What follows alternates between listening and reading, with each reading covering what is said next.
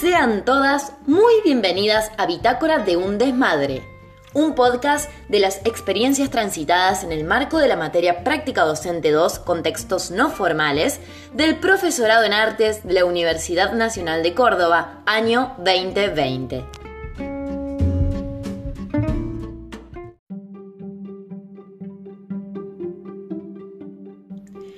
Hola a todas, muy buenas tardes, días y noches, ¿cómo les va?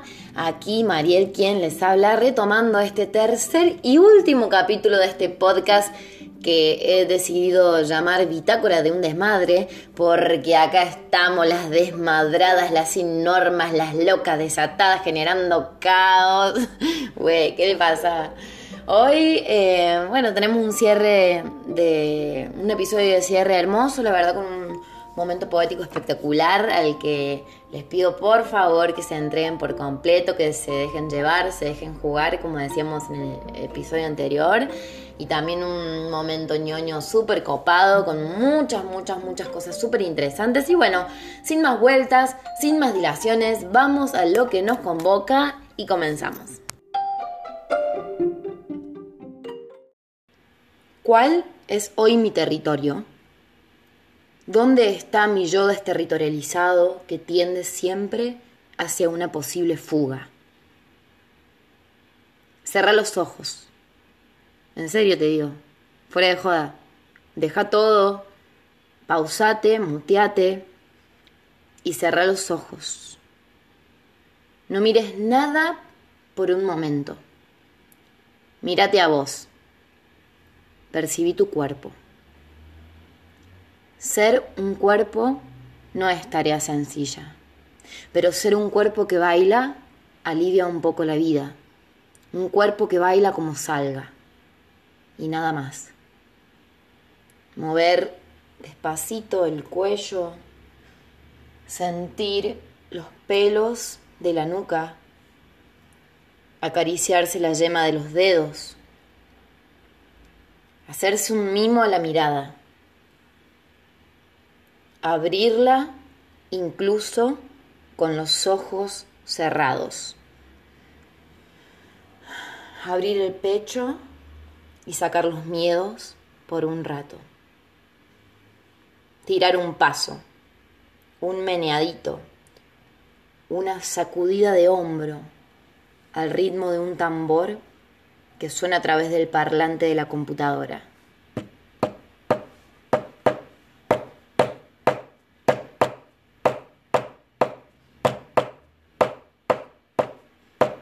Devenga el movimiento por un rato.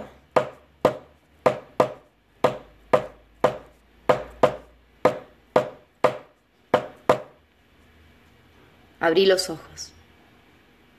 Ya fue todo. Hoy tenés que bailar.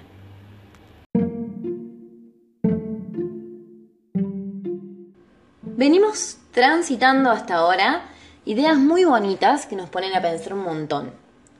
Habíamos quedado en que construir comunidad es una práctica que empodera, que nos junta con personas que tienen luchas particulares, luchas muy singulares, pero que se encuentran en algún punto y tienen algo en común con las nuestras también.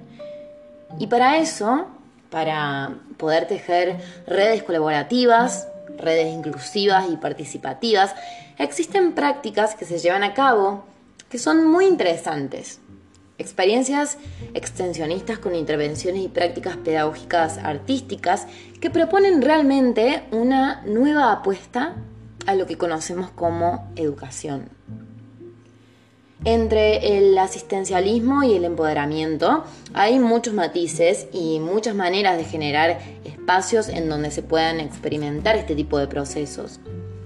En diferentes lugares de nuestro país se llevan a cabo diferentes propuestas de extensión universitaria en donde se ponen en práctica los saberes de las personas que se están formando en la docencia.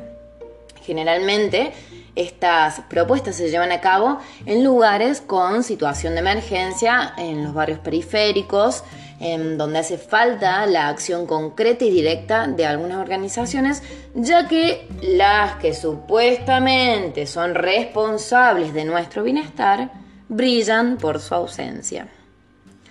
La elaboración de talleres y capacitaciones en donde se transmiten saberes de diversos tipos permiten también estimular la realización de actividades cuyo objetivo no es más que empoderar a diferentes personas que se encuentran marginalizadas y así promover la inclusión, la igualdad y la lucha para conseguirlas. Este tipo de prácticas de intercambio con diferentes sectores de la sociedad en contextos de educación no formales nos permiten ver la vinculación que hay entre el arte y la transformación social. Se da de esta manera ya que se relaciona intrínsecamente con la idea de vincularse, atendiendo de manera directa las demandas de los sectores populares que se encuentran carenciados y vulnerabilizados. Es decir, eh, aquellos sectores en donde no se garantiza que los derechos de estas personas se cumplan. Así como tampoco están garantizados ni el acceso a la salud, al arte, ni a la cultura, y tampoco a una vida digna. Entonces, podemos decir que las prácticas extensionistas son una manera de comenzar a poner el ojo en esas existencias y también seguir creyendo en el accionar desde lo artístico para estimular y lograr una transformación. También creo que lo importante es poder dimensionar lo valioso que es generar este tipo de vínculos eh, cuando ya se genera una red, cuando un proyecto ya comenzó. Digo que es importante dimensionar estos vínculos para poder sostener esas prácticas en el tiempo, para que no sea un accionar descomprometido, tanto la murga como el teatro comunitario realizan un trabajo en donde se conjugan diferentes tipos de eh, expresiones artísticas que vienen en esta oportunidad a liberar un poco la opresión y a poner en voz eh, las injusticias que se viven. Incluso podemos encontrar varios proyectos artísticos que son llevados a cabo por personas que no se dedicaban particularmente al oficio del arte, pero que se sienten convocados por una sensación de pertenencia y por encontrar allí un espacio de contención, un espacio de escucha y de apoyo mutuo. Se construye en este tipo de espacios también un gran saber con todos los saberes de todas las personas.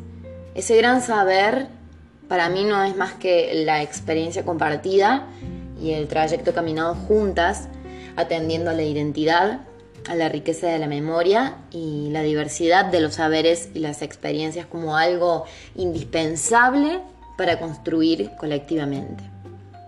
En muchos casos, el trabajo de estos talleres se enriquece siendo multigeneracionales, algo que a mí particularmente me parece súper interesante ya que también de esta manera se logra diluir las desvalorizaciones que existen hacia ciertas franjas etarias como la niñez y más que nada en la vejez también.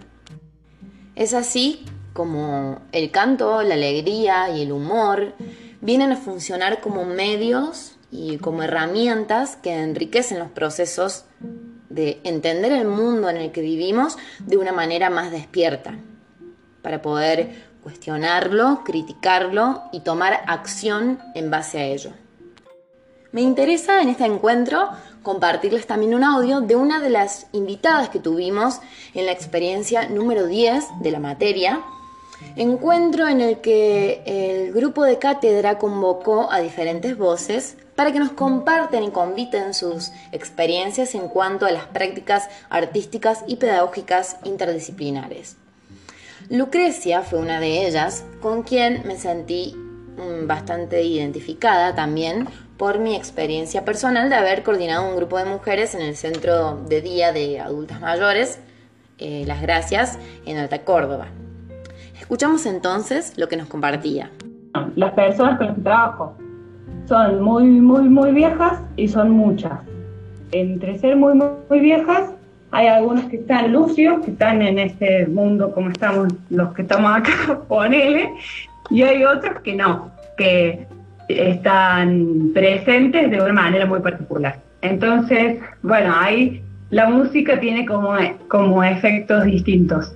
Una es como ser una actividad, ser un momento de encuentro, ser colectivamente, y en los otros, em, en los que no están muy lúcidos, en las que no están muy lúcidas, es como una conexión muy directa con algo que yo no sé qué es, pero los que no hablan, si cantan, eh, los que no se mueven, si sienten el ritmo, eh, y son ese, aparece ese registro muy corporal, muy emocional eh, de lo que es la música para las personas, ¿no? Bueno, que tiene ese costado como súper mágico también.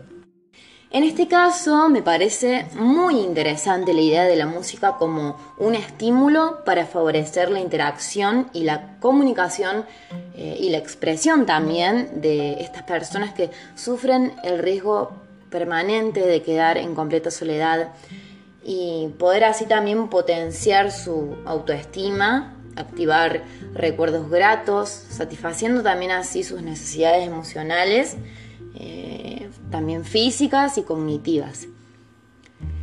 Así, tanto en este caso como en otros eh, casos, se puede apreciar cómo ayudan este tipo de prácticas a mejorar la calidad de vida de las personas que tienen la posibilidad de vivenciar estos procesos. Tanto las que participan como las que coordinan experimentan esta sensación de crecimiento y aprendizaje, no solo individual, sino también colectivo.